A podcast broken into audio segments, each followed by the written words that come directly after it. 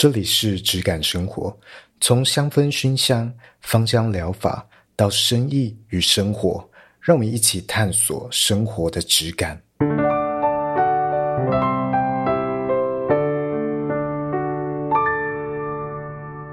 你想象一下一个场景，就是假设今天，嗯，你去超市买东西，嗯、你应该是会去超市的人吧？我看起来有那么不食烟火吗？好，我假设我们今天去超市，可能买牛奶好了。好像我们家是会买牛奶哦，但我不会买牛奶。你要问别的问题。好，我们家会买牛奶，那我我就讲我好了。好，假设我们今天到超市去买牛奶，嗯，那。哎，你今天是要买小瓶的？你要买那个那种纸盒大罐的，一公升的，还是两公升那种有点桶装的？嗯，这个哪一种划算？其实有时候我们不光是看那个容量的单价换算，我们其实主要可能会想的是，我能不能在有效期限以以内。把它喝光的那个容量，真的才是对我来说最划算的容量。没没喝完的东西就是浪费嘛。对，这就是我常跟我老公会被我婆婆骂的原因，就是我们很常，因为我们是喝豆浆，然后我们常买那种两公升的比较大的。然后呢，常常放到已经要过期了，都还没开来喝。然后我老公给了一致说法，都是啊，反正还没开，应该不会怎么样。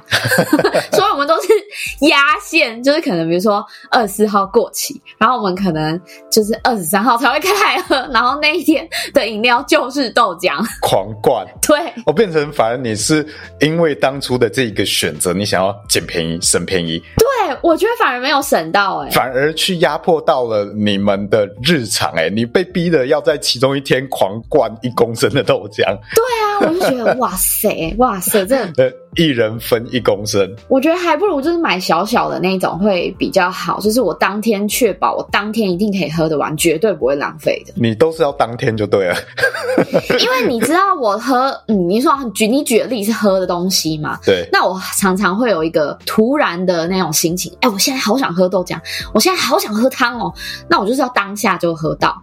过了那个当下，我可能就没那么想喝了。所以，即便过了那个当下，它排在我前面，我可能就不会去选择它了。哦，所以今天假设一样是家庭号的这些饮料，你还是属于一种爆冲式的消耗。对，对，对，而对，跟你的工作方式一样，是一种爆冲式的。哎、欸，好像是哎、欸，而不是每日平均。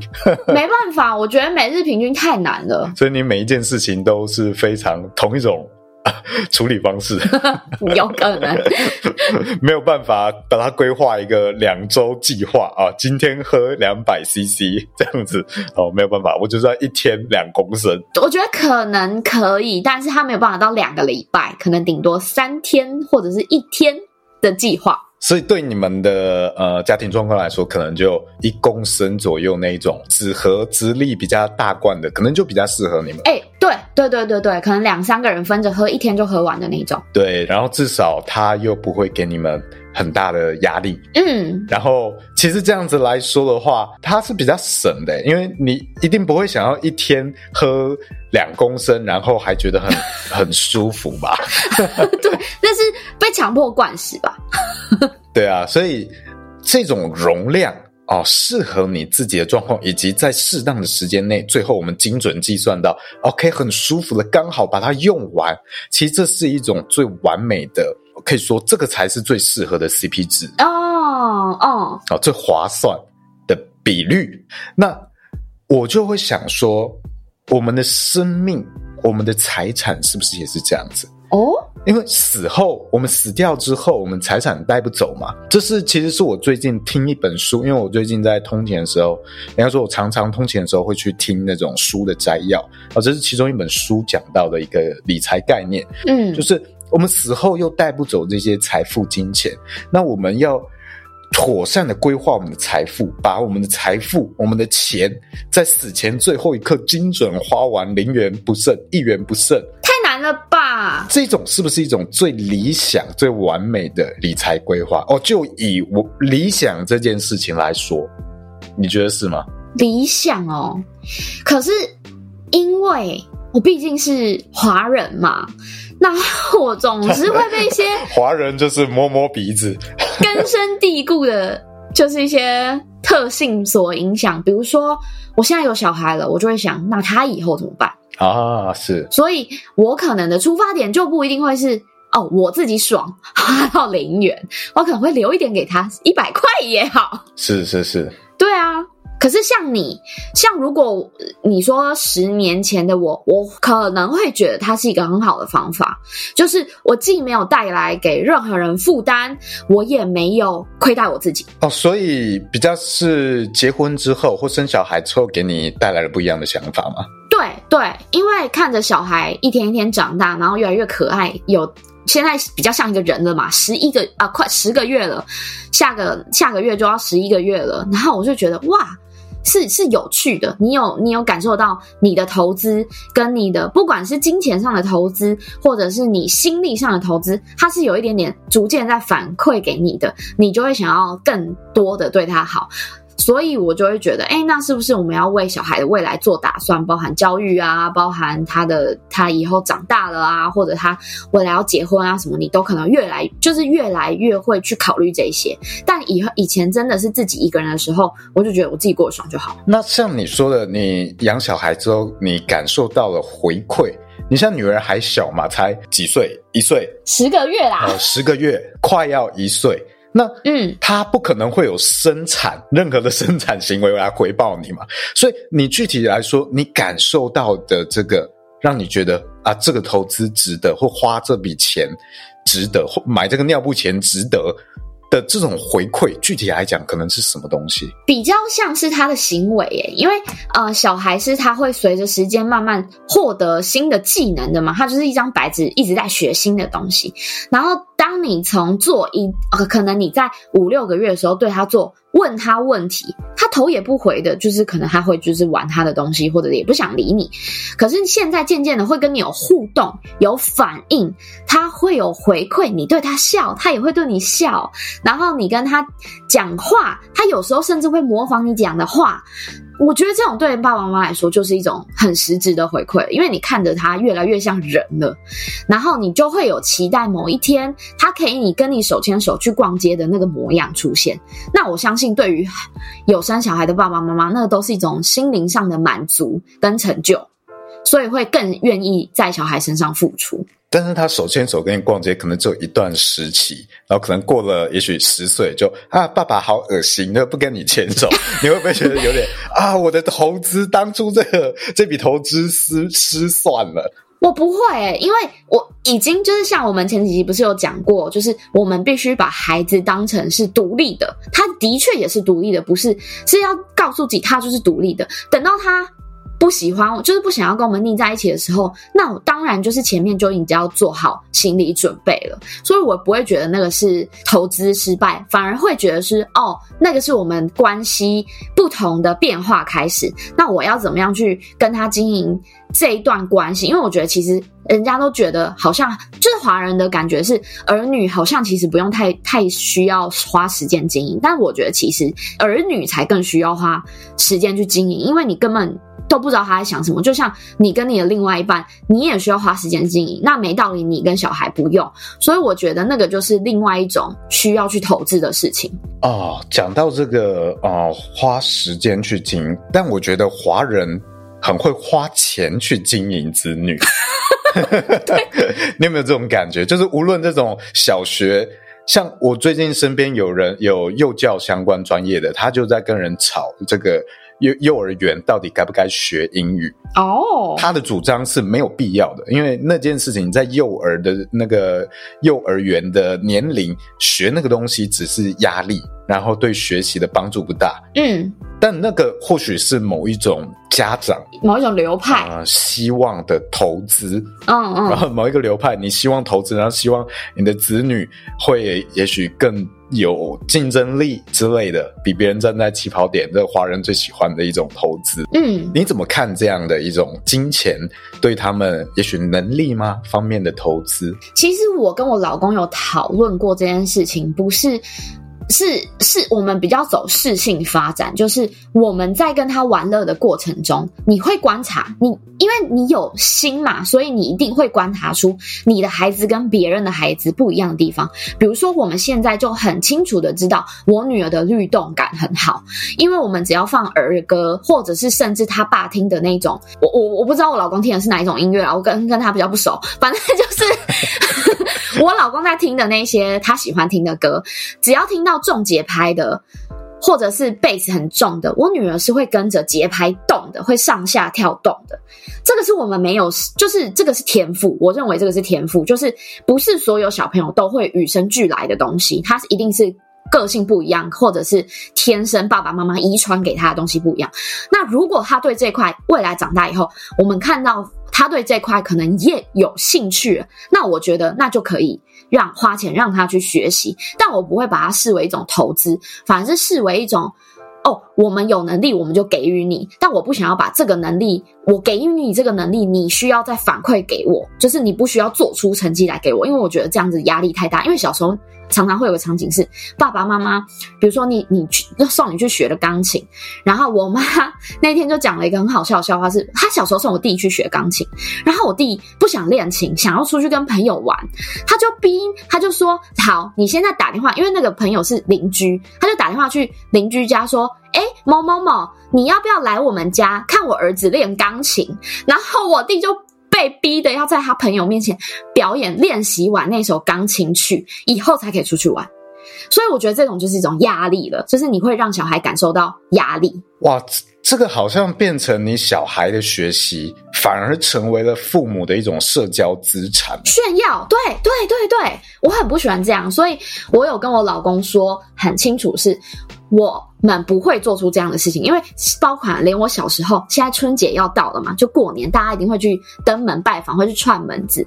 我以前领红包是怎么领？因为我小时候有学跳舞，我要表演，我要跳一首歌给他们看，他们才会发红包给我。哎，我这我觉得压力真的太大了，我真的超级不喜欢。我又不是红包厂的人，我又不是在红包厂上班的舞女，超级生气。这很像有些公司的那个尾牙然后，大家 自己准备表演，然后表演的好的可以获得红包。但重点是那些亲戚朋友们也没有也没有投资我，或者是我也没有在他们那边上班啊。我为什么要因为要获得你的红包就要表演给你看？我后来真的就是随便跳哎、欸。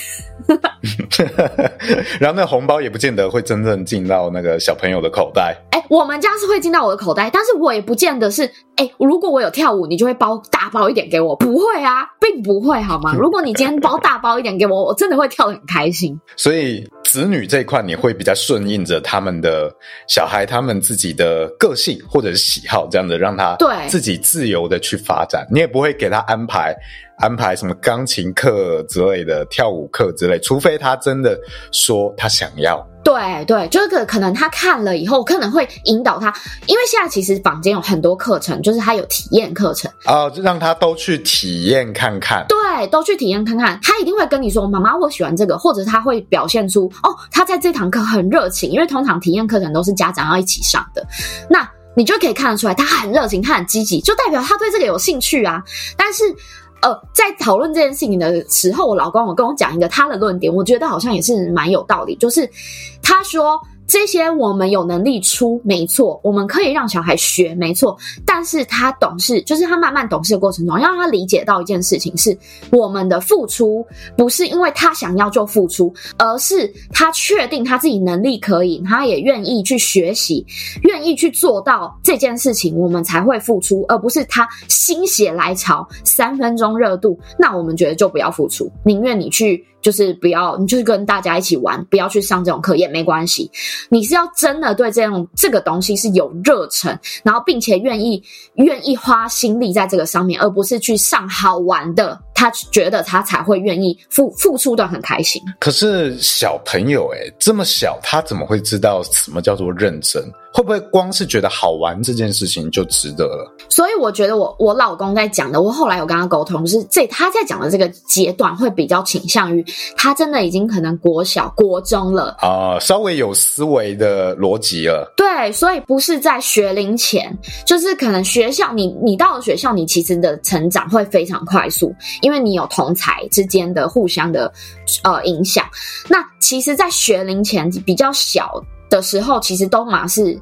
玩好玩的，所以你可能就顶多带你的女儿儿子去上一些，啊、现在有房间有很很流行什么 music together，就是家长带着一个小小孩，然后老大家围成一圈，然后老师就在上面唱唱歌，然后打打鼓，然后带着大家一起一些互动，就是那种很简单的课程。那我觉得那种其实就不用太有压力去上，可是。我老公在指的是学习才艺这件事情，比如说真的是学钢琴、学跳舞。那如果你是真的有热忱，愿意花时间投资在这个上面，那爸爸妈妈当然会支持你。那假设呃，刚有讲到同才之间会加速这件事情，加速你的观点嘛？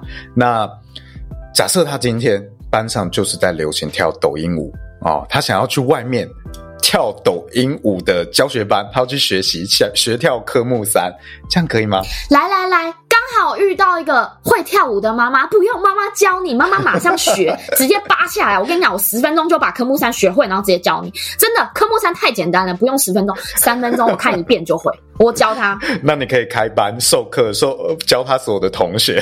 对，我可以。他们会觉得哇，你妈好潮哦。但是我就是要做到让他觉得很丢脸，然后他就不会想学科目三。那。你这种的投资，假设他真的可能国中、高中了，OK，他要学一个专业、一个专门，假设可能画画之类的，还，要去画上画室之类的，那那个投资也许真的蛮大的。那你要怎么样控制自己不会加深期望看到成果，或者希望有一些？回报哇！因为这件事情是有点难去平衡的嘛。这个太难了，就是这个难到我现在不知道怎么回答你。但是我觉得 太遥远了，还有十五年以上。对，但是我觉得现在当然讲的轻松啦，就是需要。不断不断的提醒自己，你甚至写下来也好，或者是你把它这啊、呃，就是提醒自己的话设成那个手机桌布也好，就是要让自己要要告诉自己说不可以有这样子的想法。我觉得，因为我妈现在在帮我阿姨带我表妹，因为嗯、我阿姨是。比较晚又生了一个女儿，她原本已经有一个已经在读研究所的儿子了，可是她现在她又生了一个女儿，然后现在这个女儿是国一的年纪，然后呃，因为我们家学区比较好，所以送来我们家读，就从高雄到台中去这样，然后。我妈就帮忙她带这个孩子嘛，因为我妈毕竟有有一个先例，就是她带出一个资优生，我弟是资优生，所以我弟的表现非常好，就是你所谓的那种小时候就直接送到全美幼儿园，不是双语哦，是全美，是全整天只能讲英文的地方。哇！然后他就有学得很好，他真的是对，因为我妈也有观察出，从观察出我弟对于学习语言的兴趣。所以他也是适性发展，他就觉得好，那我们就是直接去读全美幼稚园。然后我弟在里面表现的也很好，然后也学得很开心，所以他刚好抓到这一点。然后，所以我阿姨就请我妈帮忙带小孩这样子，然后我他就跟着我妈一起，然后就遇到了，就是这个孩子这个表妹，她其实非常不喜欢读书，她是那种真的很混很混，她觉得。要他读书，不如要他去死的那一种，就是他甚至会说这种话。然后，但是呢，就有找到他一个兴趣，就是真的是画画。所以我妈是变相的用画画来让他去愿意学习。因为你喜欢画画，OK，那我我说服你妈，让你花钱去上画室的课，然后让你可以去练习画画技巧，因为他想要画漫画。然后，但是你的条件就是你需要，比如说维持在。年级多少多少之类的，我我只打个比方，因为我不确定他们交易的条件是什么，但是我觉得这个东西对他来讲，对这个孩子来讲是有帮助的，因为我们每一次回回娘家的过程中，都有看他逐渐变好，所以我觉得可能还是要回归到孩子他是不是真心的想学这件事情，然后他想学了，然后你可以再看一下他的个性是怎么样的。我觉得这些全部都有一个很大的变因，这个变因就是我们这些选择，尤其是在年轻时候的选择，很多时候是会转变的，那个兴趣会改变。嗯，呃，他摸一摸了之后，发现好像真的不太行，或者是了解了之后才发现，哦，我其实没有那么适合，或没那么喜欢。嗯，这件事情其实甚至到我们这个年纪都还一直在发生，甚至是更长对的那些人都还发生。你不能要求一个小孩子，他十五岁就已经决定好哦未来的志向，他做这个一路走到底。没有办法要求，但这种时候，他说他要改的时候，他不要学了的时候，你投资已经投下去了，你要承认那个东西就是沉没成本嘛？哦，让这件事情好，你你就改，你就做你自己喜欢的嘛？我觉得这个是有难度的一件事情，诶，有，而且毕竟是出我们的钱，因为是小朋友嘛，你家长多多少少说哦，你都花我的钱，花得不心疼什么什么的，但我觉得。这也是根深蒂固的一个坏观念，就是我们不允许自己失败。因为我觉得，其实你学习学到可能没有那么真的没有那么喜欢，你会把它变相变成是哦，我失败了，我在这个上面，我在画画上面失败了，我在跳舞上面失败了，我在学习钢琴的路上失败了。可是我觉得，倒是这种允许失败的个性，才有办法走得长久。因为你要很清楚的知道自己。哦，就是不适合。那你至少知道了一件事情，哦，我不适合这个。因为我们其实一路走来也是跌打滚爬过来的。其实有很多时刻，你都知道，靠，其实我不适合做做这份工作。靠，其实我不适合这个恋人，他的个性跟我太不合了。靠，其实这个亲戚我一点都不喜欢他。那你这些都是你要讲得很深，其他都是一种失败。可是不要把这个失败视为。我觉得这可能是家长，或者是就讲给我自己听啊，是我们自己需要培养的。那当我们理解这个不是一种阻碍你前进的东西的话，那我觉得没有关系。我觉得我可以陪他失败，就哦，没关系，我们失败了，我们知道自己可能在这个练习上面没有那么恒心，没有那么有恒心毅力的话，那如果你想改变，你想要。再更精进，我会陪他聊。就是他如果想要再更精进，但是他没有办法自己自主的练习的话，那我们可以设定一些条件。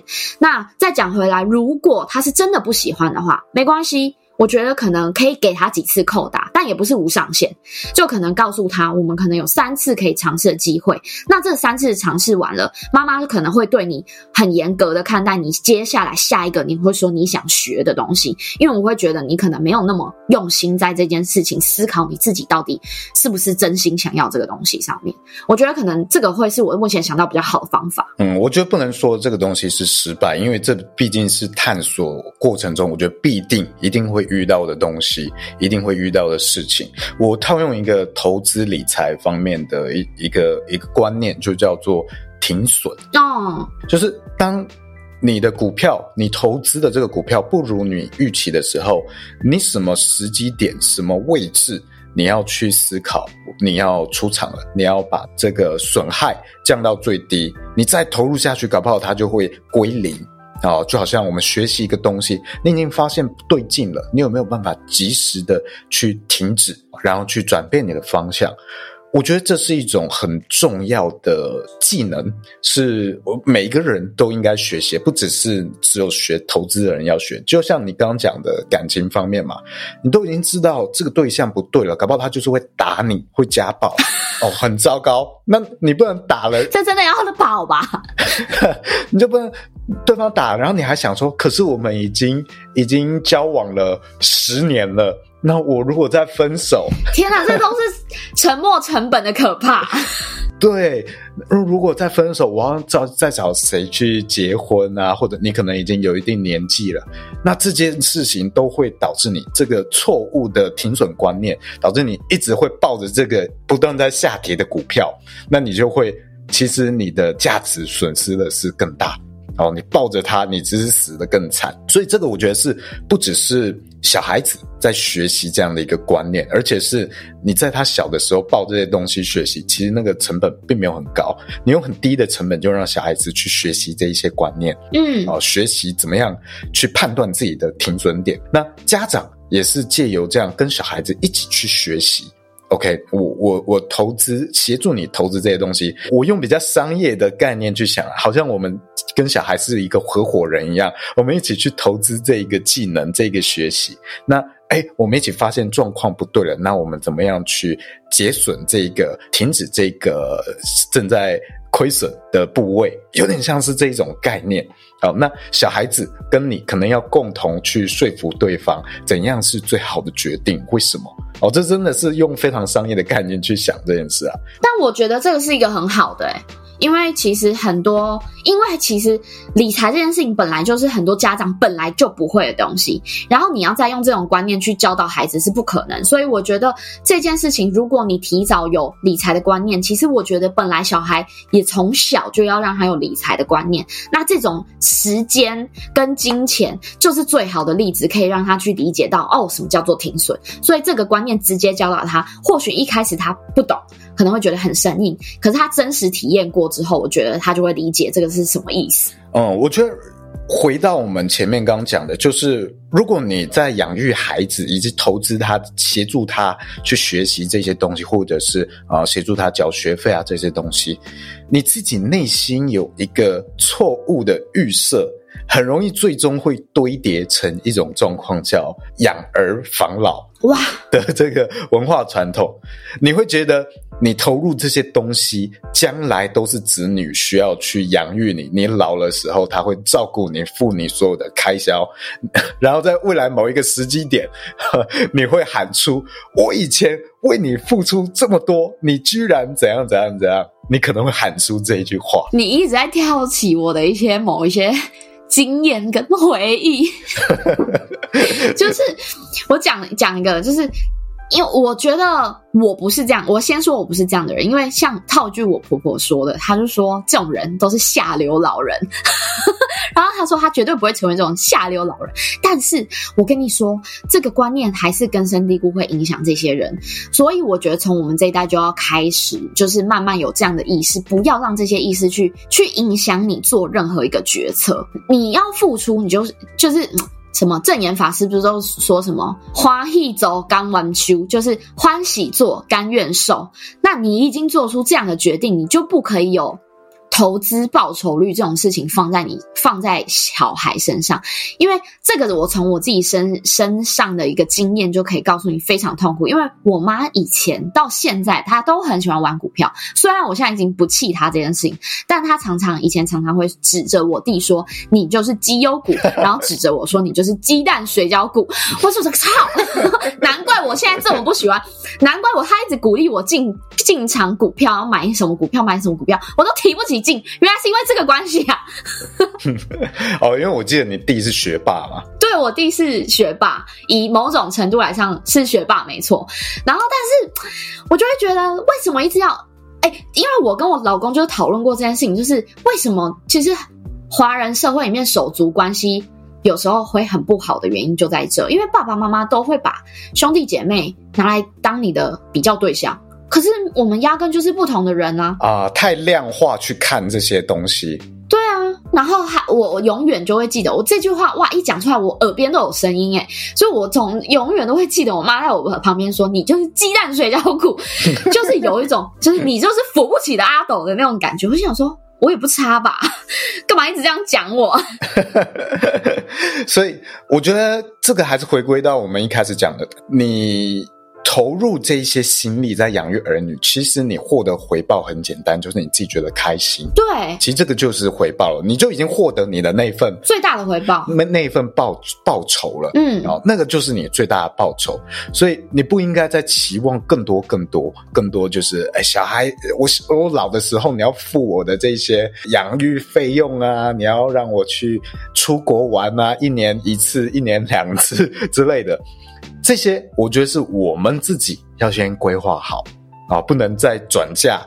把这些投资子女的学费啊，什么转嫁变相变成了这种要求哦，这个是不能够上升到孝心这件事情的，它跟孝顺是不一样的。但是我身边最近真的是很近期的例子，就是我婆婆就是在讲这件事情，就是她虽然很有意识的想要不这么做，可是哇，我真的我因为现在在家要讲很小声，我要非常靠近麦克风，我怕被听到。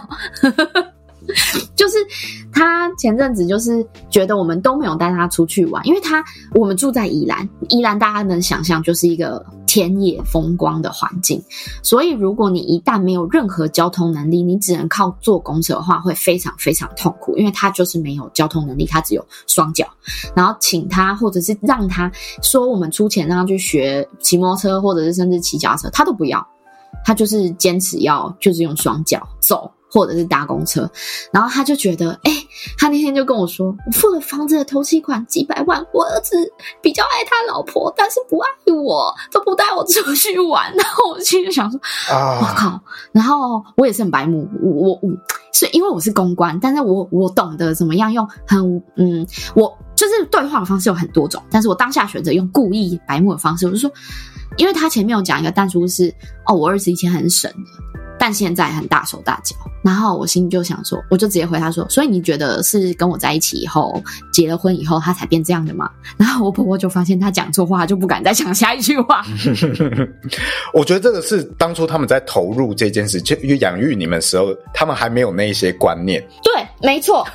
所以他后来想要再形成这个观念，实在太难了。他已经很难，太难了。对，他没有办法去转化他的那些期望。对，但我也不怪他，因为毕竟你知道，活在这里，然后如果你真的都没有没有朋友，然后嗯，很少出门的话，很很常就是会把自己变成 emo 仔啦，只能这样说。所以，所以我也就是听他抱抱怨，然后帮想办法帮他疏通这样子。对啊，嗯，我们老的时候如果真的是这样，其实也可以理解，当然会想希望嗯能够去协助去改善这些东西嘛。但是，对啊，这可能要透过日常的沟通。哦，而不是透过，呃，有一点点情绪勒索的方式哦 去讲，不然会，嗯，我觉得会导向不太好的方向，一直是用情绪去沟通。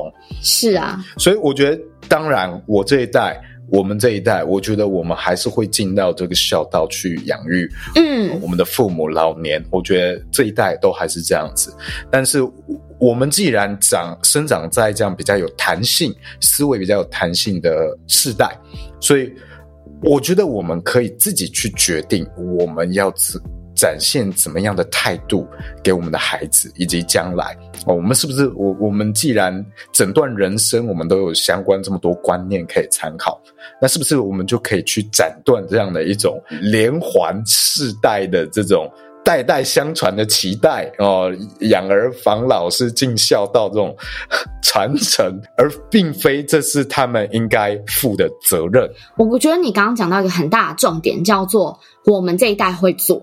可是他们，我们要告诉他们不会做，所以我们要让我呃，可我们可以告诉他们，他们不一定要做，所以我们也要让他们有选择权。就是我们在他面前做的是好榜样，是告诉他说，你看哦，我也会这样子孝顺阿嬷哦，然后我也会带他出去玩哦，我也会陪他聊天哦，我也会带他去吃好吃的哦。但是你可以不一定要这样子，因为爸爸妈妈一定会有能力可以自己照顾自己。对。可是如果你想要展现爱我们的的时候，然后你也想要这样对我们好，那我们当然也很欢迎，但是我们不强迫你。我觉得孝顺或尽孝道这件事情是，他有一个起心动念是，我觉得小孩子或者是子女这一代是自动自发的，嗯，他是自己顺其自然，很自然而然，他去愿意做这件事情。我觉得这个才符合所谓的孝道孝心。是你，你如果是逼着他、勒索他，你要为我怎样怎样，我觉得这个就已经失去了这个孝心孝道的本质了。所以这个是非常困难的一件事情。那我觉得还延伸到的另外一个啊，我们讲今天讲这个人生的消费这件事情嘛，再来就变成是，哎，那我们死的时候，我和你死的时候。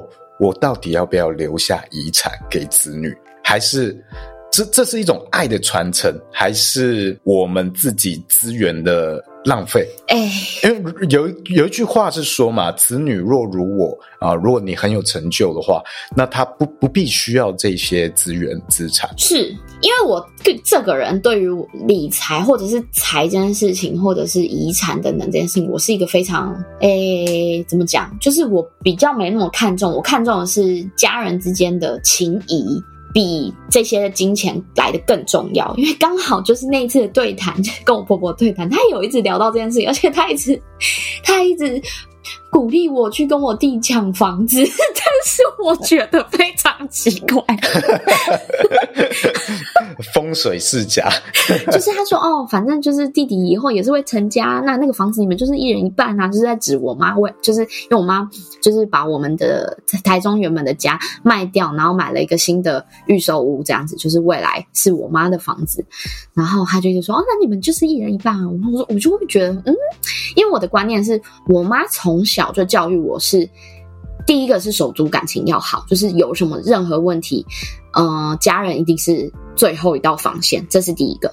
第二个是，他就很明白的跟我们说，他不会留太多钱财让我们两个去争抢、抢破头什么，他觉得这样很不好。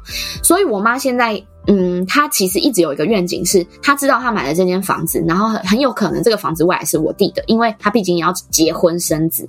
那以这种华人思想来说，一定是男生出的力比较多，就是出钱出力比较多。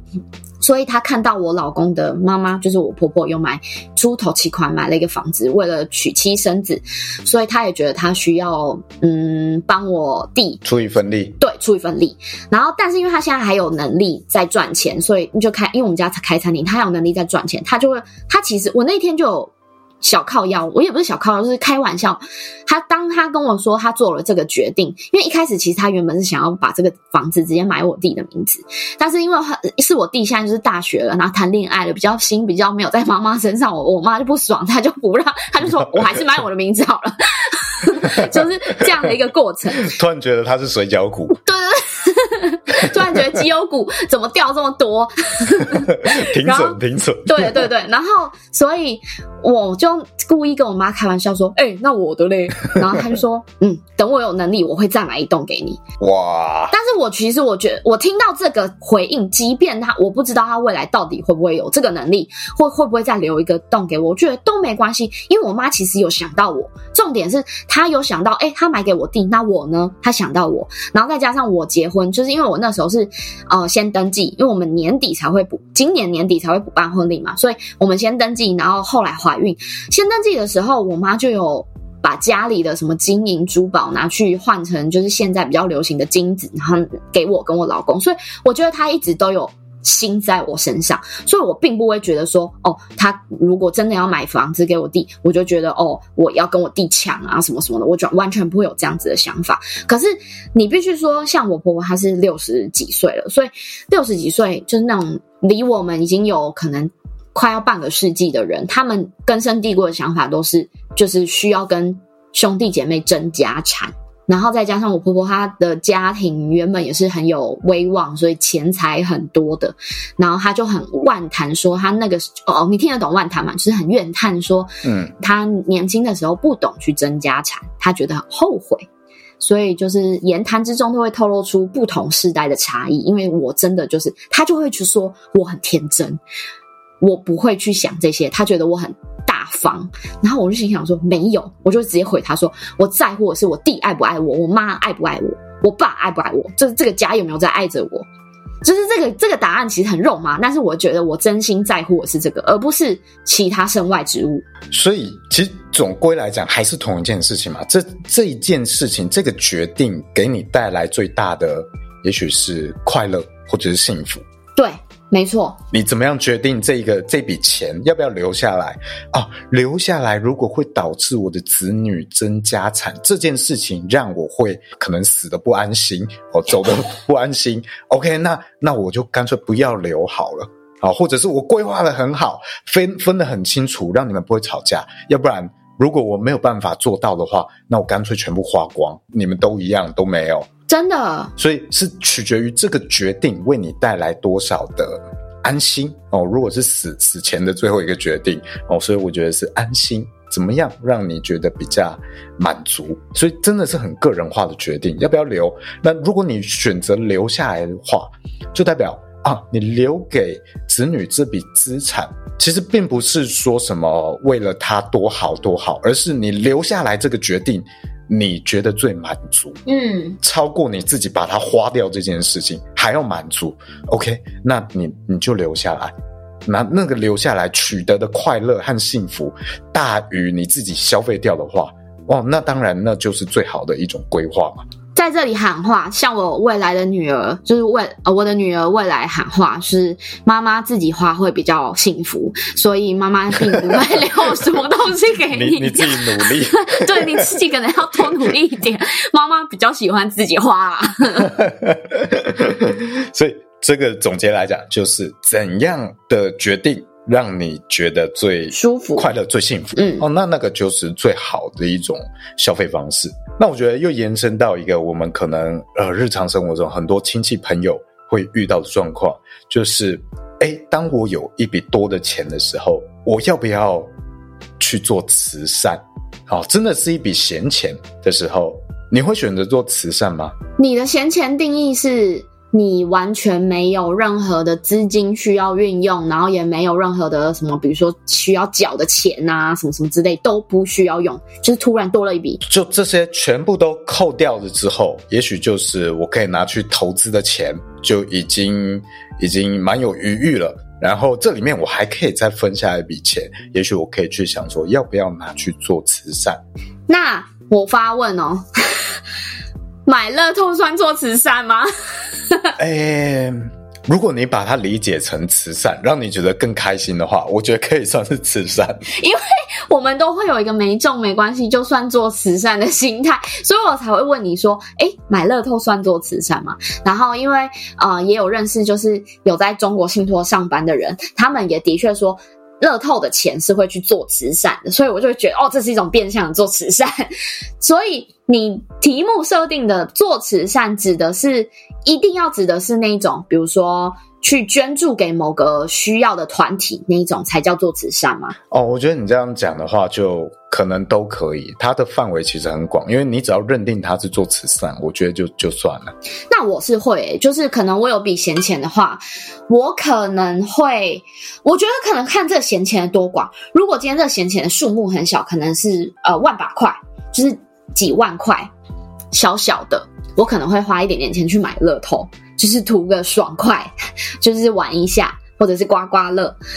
但是如果我真的有一笔可以运用很大的资金，我会真的会去做慈善，是因为我自己有在追踪一些，还有我老公他有在追踪一些是，嗯，可能像是比如说来台湾呃工作的外籍人士，可能像是劳。呃，比较劳工族群的，可能是外佣啊等等，他们不小心在台湾怀了孩子，然后生下来，然后这些孩子。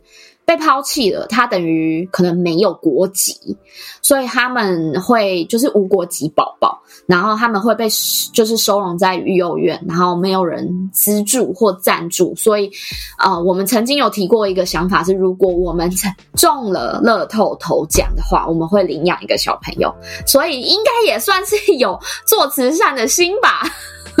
其实我觉得你只要有有这个心思，然后你觉得这是一种慈善，那就 OK。因为是不是慈慈善，我觉得由个人来定义。嗯，因为老实讲，很多我们认为慈善的东西，你你可能会觉得啊，乐透那个东西算什么慈善？那个只是你自己想要赌博而已啊。那它可能真正转化为慈善的比率，你可能觉得没有那么高。但其实我们很多认为的慈善，它真正转化为我们希望援助的那一件事情的比率，其实都没有那么高。嗯，这个其实回归到我们常常去聊的，包括像精油的一些商业模式，很类似。就是当你一个组织过大的时候，你需要花费非常多的资金去跑其他的消费，例如这些慈善慈善团体、公益团体，其实它大概会有七成以上的开销是来自于这个组织的人事成本。嗯，所以其实非常非常高。所以你今天去捐一个项目的钱。啊，你可能在路上被拉了，然后你捐了一笔钱，你觉得哇，好棒！我可能帮助了环境，或帮助了哪一些弱势族群，但可能这个一千块里面，只有最终不到三百块，它是真正去到了那一些项目的实际的人手上。这个比例我已经估得非常高了，实际上是不到的。嗯，所以。到底怎么样算慈善？或者你做了这件事就算善良了吗？对，我们为什么一直去在过往讨论到呃善良这件事情？它很难定义，就是它这个比率、这个界限真的是因人而异。那呃，这边说一个小小的，嗯，有点算是八卦吗？嗯，哦，就是我曾经碰过做这个行销的，然后他是做做募款外包的，他承接一些公益团体的外包活动，呃，这个募款活动。哦，他是专门接这些募款外包的，然后你实际上捐的这些钱有非常高的比例，他是直接抽佣分给这些外包团体。哦，是哦。呃，其实你在路上看到可能是自工的人不是很多，他有可能是全职的员工在做募款。真的假的？要不然也有可能是外包外包的募款人员。所以，哇，那到底怎样算是一种善良或慈善？你你这个真的很难定义嘛？但是因为我因为我自己有认识，就是可能在 NGO 上班的人，诶，NGO 需要解释吗？不用，大家有兴趣自己去查。好。就是一些比较公益团体，或者是嗯，就是不是盈利单位啦。然后他他是有说，的确就是可能募来的款有很多款项，其实是要维维持组织的运营的。是。那剩下的他才有办法去做那一些，比如说假设说绿色和平，他们可能要去做的最终的 target 的目标，比如说是要影响大家去做决策啊，或者是要去抵制哪一个恶劣的财团等等的，去呼吁大家。是。但他们最基本的一定都是。假设你一百块进去，他可能有七十几块都是要拿来维持他组织的运营的，因为他们运营的人事成本真的很高，还有他平常要怎么样去接触到你，他一定是要透过行销、网络行销等等，然后那这些这钱又很贵，所以那时候我也是有听到这块，我就觉得哦，跟我们想象中的慈善组织不太一样。这个就是规模，它势必要去面临的，我觉得必要之二啦。嗯，像例如啊，常常有人去嘲讽也。与这个慈济，嗯，它毕竟就是一个非常非常大的组织，所以它有很多很多的开销，甚至有时候我们会看不太懂哦，到底为什么要做这些开销？也许要买那么多的地之类的，盖那些建筑，我们外人可能看不懂。但是，哎，真的面临到一些很大的国际事件的时候，也确实有这些大组织才能够在第一时间去做的事情。所以，不同的规模有它要面临不同的困难，以及它有才有能力去做的事情。那就你认同，你就你就捐嘛；你不认同，你不捐。我觉得这个没什么好讲。嗯，所以你自己开心啊，呃，又回到了那一个核心。这件事情给你带来的快乐值够高，幸福感够高，OK，那我觉得那个就对你是一个有价值的的消费。无论它是你要你要投资你的子女，还是还是你要拿去捐啊，哦，你的带来的幸福快乐够高的话，哦，那这就是一个很划算的一一个开销。嗯，然后我觉得我们再来讨论一个。更贴近我们生活的东西，就是奢侈品这件事情。像你会购买时尚的品牌吗？或者是专柜的这种包包？从来不会，never ever。你从来不会？你说专柜的嘛？顶多叫到小 CK，小 CK 就是一个皮夹，可能一千出头。啊，小 CK 我知道，算是平价的范围啦。是，跟一般的价格可能没有差到多少。对。但到这种可能几万块的一个包包，也许五万块的一个包包，你就真的不会去购买？还没尝试过，所以你未来可能到了生生命中不同的阶段，会有不一样的想法。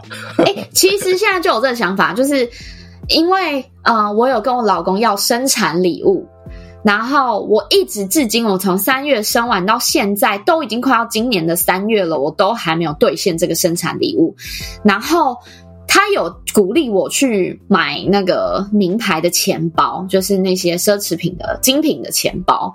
因为我本人呢，呃，跟大家分享一个，就是在剧场或者是剧组，就是拍片的剧组之间，制片一定会用一个东西叫制片包，它就是一个透明的网状袋，防水网状袋。我是用那个在装钱的，到现在也是在装钱。然后我妈有给我几颗小的精品包，就是比较像相机包的那种小大。小，然后是因为我妈会买，然后她不背了，她会拿来给我背。然后我在这种精品包里面会放一个 防水塑胶拉链包，拿来装钱，很突兀。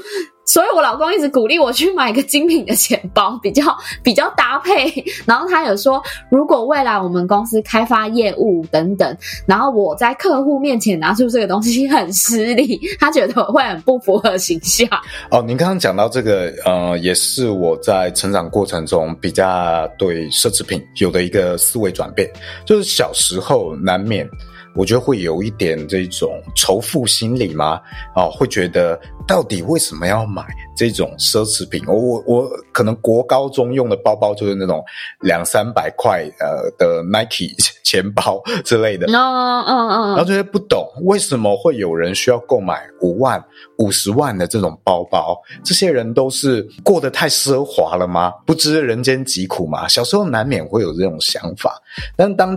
成长了之后，长大之后，去理解更多不一样的视角，就就会觉得说啊，有些人他可能是真的对这种嗯职人职人的这一种手艺、这种文化非常支持。那即使我付出了这笔钱，也许五十万买一个包包，他真正支持职人的这个比例，当然可能很低，但是。也跟慈善一样嘛，那个比例多低，可能真的不是不是一个重点，而是你你去支持这样的一个文化，或支持这样一个品牌，它有在支持这个文化，嗯，这个可能就构成一个合理的消费了。然后这件事情让你觉得足够的有足够的快乐感啊，足够的幸福感。哦，那那这个对你来说可能就是一个合理的消费，而且同时你的消费能力又比较高的话，你可能不必纠结这个包包到底是五百块还是五十万。嗯，哦，可能对你来说没有差的话，哦，那你节省掉你那样子，呃，要花很多时间去筛选找适合 CP 值的包包，你省下那个时间成本，直接购买一个拥有非常好的。客服非常好的服务能力，以及工匠品，呃，这这些职人的巧思啊，精妙的技巧所制成的产品，对你来说是一个合理的消费的话啊，那那也很适合。又或者是你刚刚讲这个情况，它是在商业上的一个工具或道具的时候。啊，就像我们之前讲说，呃，也许去买一个名车，嗯，啊，买一个豪车，它并不是服务我自己，而是服务我的客户，啊，让他们有面子，感受到我是认真认真对待招待他们，啊，变成了一种商业上的工具的时候，哦，那好像也可以理解，也可以去理解，啊，这是一笔划算的消费，所以。我觉得这也是一个了解自己的过程，了解自己的需求到底在哪里。我今天也许去啊摸着这个我花了二十万元买的这一个精美的手表，我到底是在购买对于这种职人品牌的一种尊重呢？啊，还是对于虚荣的一种屈服？我觉得你只要理解自己的内心。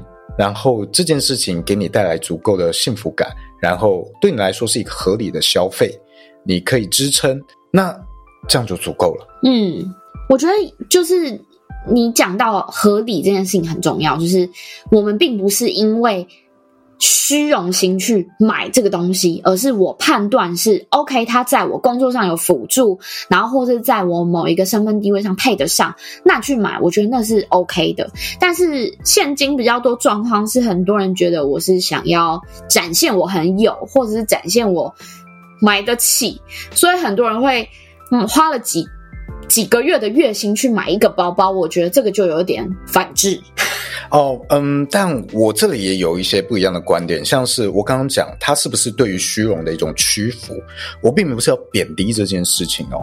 我现在的想法反而是，如果这些物质上的消费就给你足够的幸福感，有有超高的幸福感，那我觉得那其实那种虚荣也是一个很划算的消费哦。因为就我来说，我没有什么物欲，所以。购买一个几十万块钱的包包，对我来说是非常没有幸福感，幸福感是负值，低，超低。我我我会扣掉我很多的幸福感哦，很多呃生活中的物质，很少有物质能够带给我很高的幸福感，所以对我来说，我要取得这些幸福感是很困难的。我可能要在商业上面，在工作上面，或者在个人技能上面等等，我要获得获得成就。那那个不是金钱就可以直接换来的。嗯，所以那是一件。那那些幸福感是蛮困难的。那我觉得，如果你今天你只需要花钱就能够取得对你来说非常大的幸福感，那我觉得你反而是一个很幸运和很幸福的人。无论你是不是展现的很虚荣，因为非常的简单。你这样说其实好像也颇有道理的，对啊，所以这终究是一个很个人化的事情嘛。嗯，这个幸福感。啊、哦，这个幸福的值是完全你的主观。那我觉得，只要你的消费与这个幸福感又取得一个平衡的话，OK，我觉得这个就是一个还不错的投资。嗯，所以我觉得像精油也是类似嘛。精油毕竟很多的精油它是非常高昂的价格，毕竟以前就是这种皇室贵族在用的嘛，像是这个玫瑰精油。那我觉得。你就是衡量一下自己到底有没有能力这样子去消费，没有的话，它带来的幸福感没有办法去弭平掉、消弭掉那个啊，你买这一瓶要花上万元的失去感的话，那它的这个消费与幸福感就是没有办法形成平衡吧？那如果你购买一个这种呃精油几万块钱，然后让你带来的幸福感是哦超越一个几万块钱的包包。哦，OK 啊，那这个是对你来说是很好的投资啊，对不对？就是取决于你个人怎么样去感受这件事情。嗯，再回到精油这件事情啊，精油如果有听过我对于这个课程的直播啊，这个介绍的话，你会知道我我把精油拆成很多不同的产业啊，这种呃香水的精油这种。天然合成或商业化化妆品制造思维的精油，以及非常充满变化、很难标准化，但是带有很很大程度农业特性的这种精油，他们这三种产业的精油，哦，有各有优缺点，也各有可能它的价格。那到底哪一种好？看你嘛，哪一种带给你更大的幸福和喜悦，那这种就更适合你嘛。那对我来说。我就是喜欢这种农业性质的精油，那这种带给我更大的幸福感，所以我去追求这一种，但不代表其他两种没有存在的价值，没有存在的意义，因为毕竟是一种个人追求。所以我我现在对于比较有在听我讲、比较理解我讲的这些东西的人，我都不会再去讲品质这件事情。但是如果是在这个行销上面啊，行销的课程啊，我还是会去讲，因为对一般消费者他很难理解我讲的这些产业的东西。对，所以我还是会用这些很很粗浅的讲法啊。这个大家以后看到我这样行销，不要觉得讶异、意外啊，会觉得我背叛你们。你怎么在不同的地方就换了脑袋啊？不是，你是个骗子。这是对不同人有不同的讲述方式，要用不同的语言让大家去理解。所以我觉得稍微总结一下啊，就是在今天这一期的讨论里面，我们不断其实回心到一个核心的主题，就是幸福感这件事情。那我们的人生这么长一段时间，如何确保拥有生活可以维持生活品质的财富？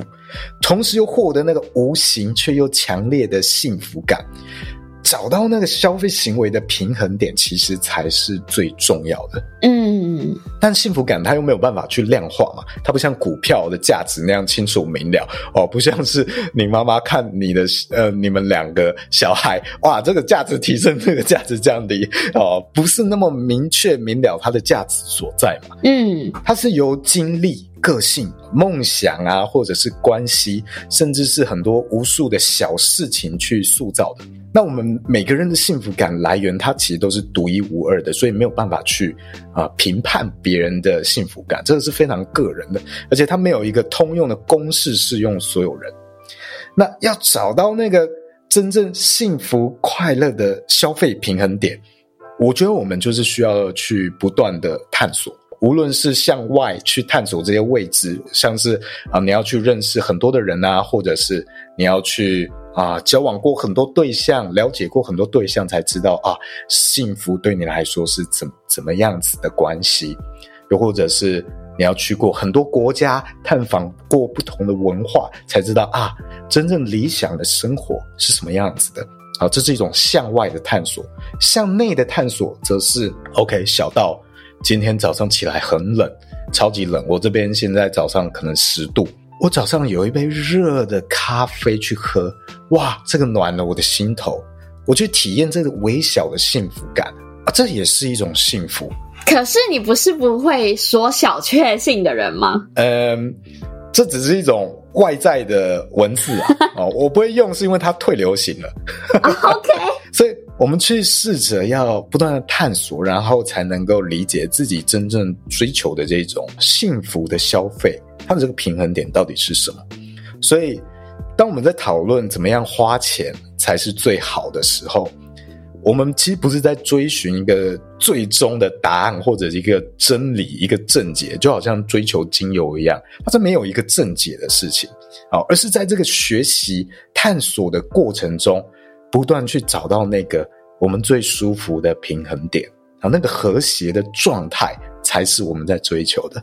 好，让钱变成实现个人幸福感的一个工具，而不是一个目的。嗯，用这个幸福感作为消费决策的指标。哦，包括精油这件事情也是一样。到底什么制造产业的思维的精油才是让你觉得幸福的？好，到底是哪一个品种的精油表现让你感受到生活的幸福感？没有一个固定的答案，不要局限在那些疗效里面。好，它是非常广阔的一件事情。我们把它扩大去看。好，今天这集就大概这样。那我也把我这个课程的资讯放在我们的关于我的栏位。嗯，有任何问题也都可以随时联系我们。那我们就下一次再见喽，拜拜，拜拜。